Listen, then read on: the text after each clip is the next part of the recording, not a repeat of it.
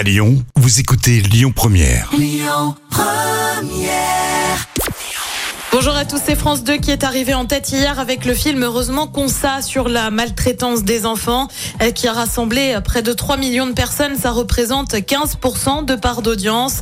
Derrière, on retrouve TF1 avec Grey's Anatomy. M6 complète le podium avec Top Chef et l'emblématique épreuve de la guerre des restos. Euh, TF1 attaqué en justice par une ancienne candidate de l'émission Famille Nombreuse. Elle s'appelle Céline, elle est mère de 10 enfants et elle a annoncé qu'elle ne remplissait pas pour une nouvelle saison de l'émission. En cause, un montage qui l'aurait quelque peu irrité. Elle affirme avoir été trompée par la production et s'attendait à un documentaire, mais le tournage en serait loin.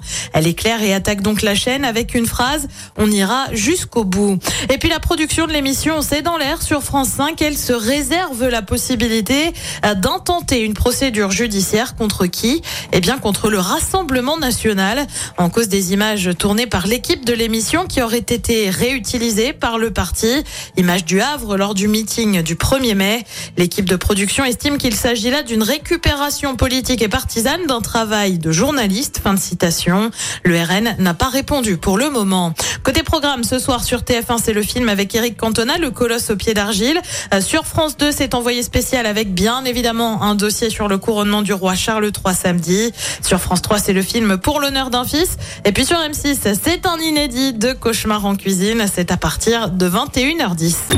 Écoutez votre radio Lyon Première en direct sur l'application Lyon Première, lyonpremière.fr et bien sûr à Lyon sur 90.2 FM et en DAB+.